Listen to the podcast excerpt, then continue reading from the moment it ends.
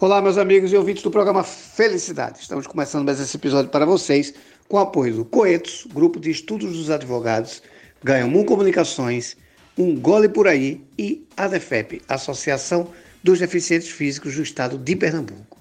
Pessoal, é o seguinte, a gente vai bater um papo aqui muito agradável. Ela já esteve aqui no programa uma vez com a gente. Foi sucesso. E aí está nos dando a honra de voltar aqui no programa, parar seu tempo para nos atender. Eu estou falando de Cássia Guedes, doutora Cássia Guedes, ela que é psicóloga clínica, especialista em neuropsicologia clínica, líder do Comitê de Educação Núcleo Recife do Grupo Mulheres do Brasil. Doutora, muito obrigado por seu tempo para nos atender. Parar aqui para a gente ter uma discussão importantíssima, que quando eu, eu vi essa possibilidade, só me lembrei da senhora, doutora, para poder bater esse papo com a gente aqui. Doutora, veja só, primeiro eu queria que você se apresentasse aos nossos ouvintes e lhe fazer a seguinte provocação. Chegou a vacina para os idosos, né? e quem está tendo condição de levar os seus, os seus pais, tios, avós, né, os nossos idosos para vacinar. Né? Mas está gerando uma sensação de retomada, uma sensação de segurança. Né? Mas também tem um lado que às vezes fica esquecido. Como é que a senhora está vendo agora essas pessoas vacinadas, esses idosos vacinados, voltando à rua? Qual é a sensação que está ali passando? E pensando na área da psique, né, da, como psicóloga, qual é a sua visão hoje sobre essa, esse novo normal e essa vacinação nessa melhor idade? Olá, Eduardo Freire. Para mim é uma honra estar aqui novamente participando do programa Felicidade e é uma satisfação em atender seu pedido. Eu sou Cássia Guedes, sou psicóloga clínica especialista em neuropsicologia, líder do Comitê de Educação Núcleo Recife, Grupo Mulheres do Brasil.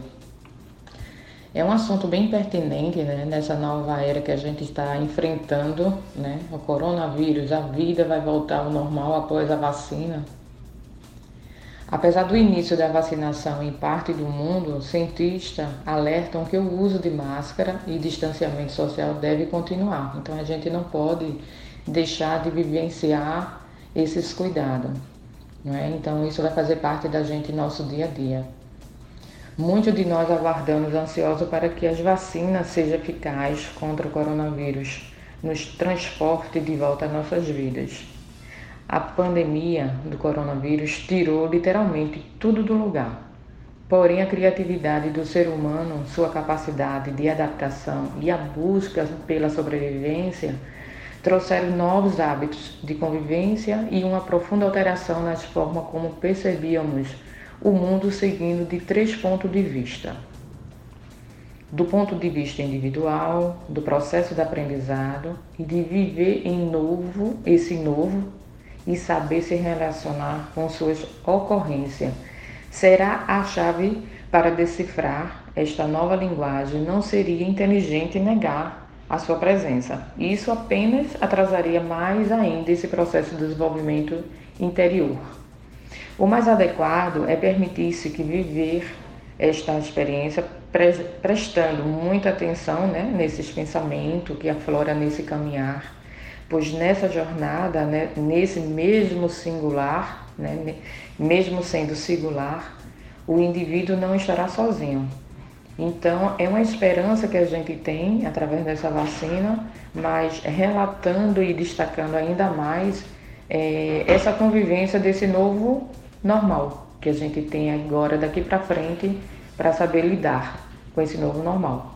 Usaremos sempre máscara, usaremos sempre álcool em gel, assim como as outras doenças infecciosas que ainda não é, a gente não deixou ainda passar, né? que ainda ela existe aí, mas sendo que o, o coronavírus é um vírus que a gente ainda não reconhece, né? A gente não sabe o término disso, né? E isso faz com que a gente entre num desespero. Então a gente tem que prestar bastante atenção nesse pensar, né? E, e enfatizar o cuidar dessa saúde mental. Se antes a gente já enfatizava hoje mais ainda essa importância da saúde mental, né, da gente cuidar dessa saúde mental, porque a, a, o nosso psique estando é, preparado, é, estando mais é, fortalecido diante desse enfrentamento, né? Que esse enfrentamento agora é a gente se reinventar. Quando eu falo no aprendizado, a gente é, no aprendizado e desaprendizado, né? Que a gente tem que desaprender, desaprender o que a gente já aprendeu no mundo, né? Do novo anterior que a gente viveu no mundo anterior para um novo mundo agora. Então é um novo aprendizado. E que bom que somos seres humanos adaptáveis, né? E para isso temos que enfatizar muito essa saúde mental, esse psique, para essa nova era que a gente agora está vivendo e enfrentando. E que bom que está tendo essa vacina para ter um pouquinho de esperança, né? Isso ajuda também na saúde mental. Pois é, doutora Cássia, acho que essa vacina ela alimenta a nossa esperança. Agora, doutora, uma dúvida minha. A senhora acha que, voltando ao novo normal, a gente vai ter outras demandas de consultório? A senhora acha que vão chegar novos traumas e novas feridas para serem criadas? Ou, ou só vai agravar mais a que a gente já tinha? Ou nada? Ou nada vai acontecer e a gente volta a tocar a vida normalmente? Qual é a visão que a senhora tem e qual é o horizonte que a senhora enxerga quanto a essa esse comportamento das pessoas pós-pandemia? Voltar à vida que a gente tinha antes, eu acho que a gente não volta, não. Eu acho não, eu tenho certeza, né? A gente tem que se reinventar agora com essa nova fase que a gente está vivendo, infelizmente. É, eu digo que ainda está agravando ainda mais toda, todos os transtornos, toda a comorbidade que existia antes, estão acentuando ainda mais. Se vai existir um novo trauma, um novo transtorno, provavelmente, né? Mas do que a gente já vivenciou antes, está agravando ainda mais. A procura por consulta psicológica e por essa busca da saúde mental perante a sociedade, isso de fato aumentou muito. Então, a procura em, em consultório, isso de fato está em, em excesso, né? Em excesso porque as pessoas de fato estão precisando dessa ajuda. Eduardo, já é possível sim a gente confirmar que o, o, impacto psicológico da pandemia na população brasileira de fato será de longo prazo. E eu vou lhe dizer que exigirá muito da, da gente aqui, da sociedade como um todo, do governo, da empresa, da sociedade civil, uma atenção muito cuidadosa para o tema da saúde mental. Então, essa procura é, da saúde mental por essa cura, dessa cura não, dessa, desse alívio dessa saúde mental, de, de procurar algo que seja bom para essa saúde mental, a gente tem que ter um, um, uma atenção redobrada em relação a isso. Assim que tudo isso foi anunciado do, no ano passado, né, eu até me coloquei à disposição. Eu não vou dizer da população, eu digo pelo público que eu já venho atendendo né? E a experiência de escuta, um serviço de acolhimento virtual, em vídeo, centenas de encaminhamentos que foram feitos, com todo esse trabalho. Eu pude, eu não digo classificar, mas observar o impacto dessa pandemia em fase psicológica distinta. Eu vou dizer três fases, tá? A primeira fase dos atendimentos, né, que foi marcado por ansiedade, surpresa, o sentimento da, de impotência, é, a preocupação com o futuro, o sustento da família. Né, e esse lado financeiro é onde pesa muito também, né? Isso trouxe o, o agravamento de quadros de transtorno mentais que já eram conhecidos e que já existia como um plano de fundo, né? Pois quando eu te falei, respondendo a tua pergunta, se isso vai agravar ainda mais, então a gente já está sendo muito, muito é, atingido né, com tudo isso.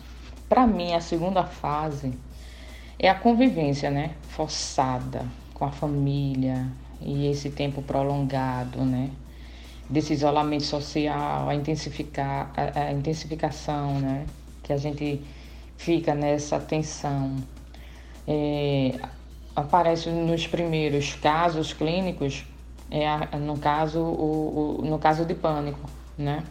Aí vem a violência doméstica, são os primeiros relatos né, que eu vi observar. Pessoas que nunca tinham tido contato com psicólogo, psicanalista, né, que começam a procurar experiência de escuta, tendência, que se manteve até em encerramento dos trabalhos. A terceira fase, assim, que eu venho observando, é justamente a, a saturação e o agravamento dos, transtor do, dos transtornos mentais, que ele exige ainda o encaminhamento e o tratamento de longa duração, né? A depressão é o sentimento de raiva que emerge a força e o pânico é, é relatado com frequências do que a gente vem vivenciando. Então tá vindo com uma força muito grande isso, né? A depressão é um sentimento aí que vem com raiva.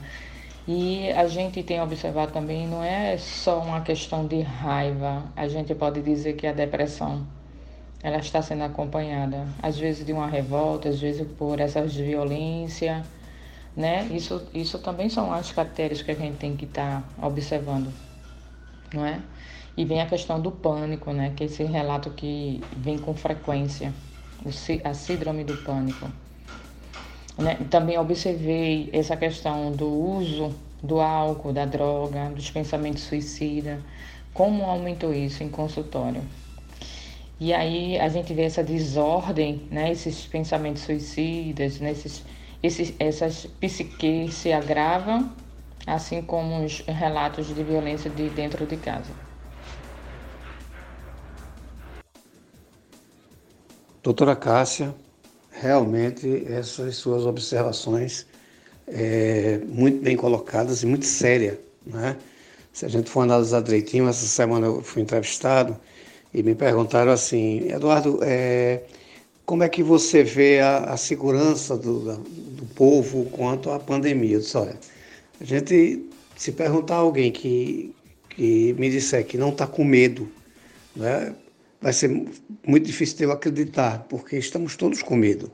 A gente está vivendo um momento tenso, um inimigo invisível, né? e isso realmente eu não, não tinha parado para fazer essas observações que você fez, que realmente é muito sério e muito importante a gente falar nisso.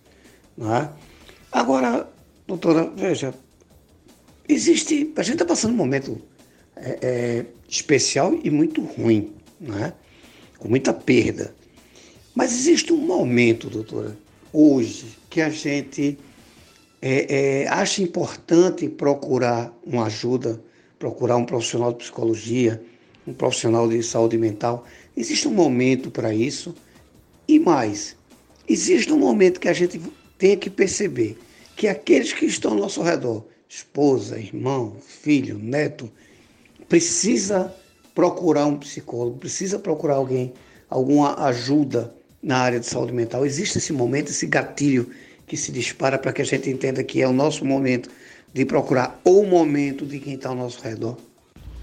Esse momento dessa busca com a, a, psicoterapia, esse momento é seu, né? Você que vai dizer qual é o momento, independente do transtorno, da fobia ou de qualquer outra comorbidade que você venha é, perceber isso não quer dizer que, mesmo você não tendo, você não deva procurar. Então, um momento seu de, de autoconhecimento, né?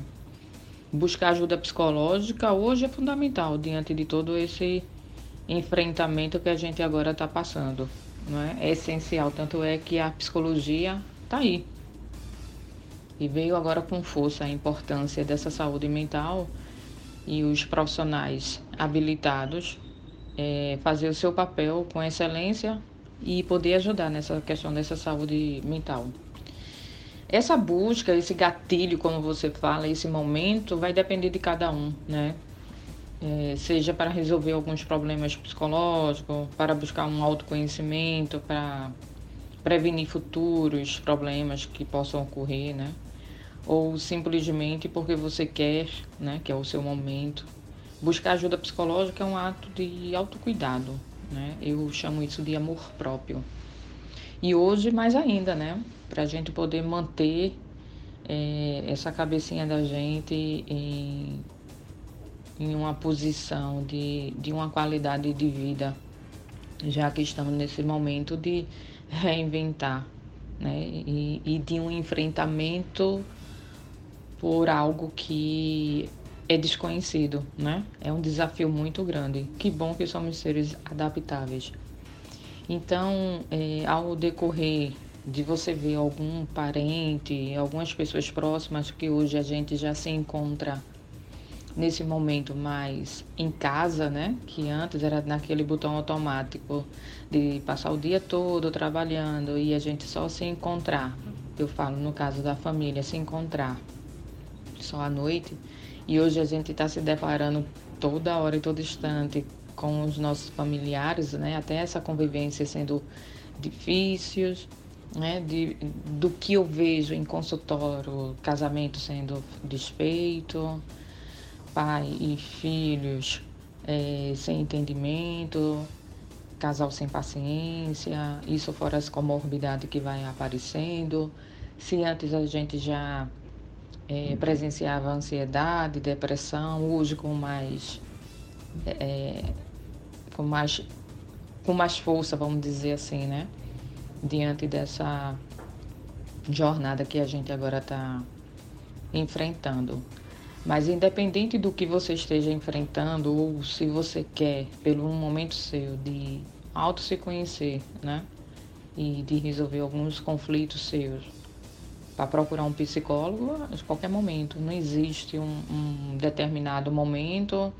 Ah, eu acho que quando surgir isso eu vou procurar um, um profissional habilitado, né, de saúde mental. Não, um momento é seu, né? E se existe uma comorbidade, algum transtorno, algo que venha desse tipo, aí sim sinalizar e, e ajudar essa pessoa, não, não julgar, mas acolher, dizer a importância desse profissional que você pode confiar, aonde você vai se abrir, na verdade, né? Para você relatar é, todo seu seus conflitos internos, é, uma questão de autoconhecimento, questão de relacionamento, enfim, seja lá o que for. A importância da procura desse profissional, se antes era fundamental, hoje eu digo que é primordial, né? E a gente também, como profissionais, a gente também deve procurar, né? Fazer terapia para a gente estar tá bem, para poder estar tá atendendo nossos pacientes bem. Então, a psicologia está aí, né? Que bom que existe aí a psicologia, que bom que existe profissionais habilitados para nos ajudar. E agora mais do que nunca. Pois é, doutora, que bom, que bom que a gente tem esse profissional, que bom que a gente tem essa possibilidade.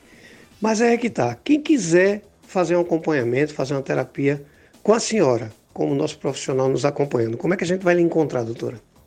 pelo telefone 9591 1001, 9591 1001, Cássia Guedes, psicóloga clínica, especialista em neuropsicologia.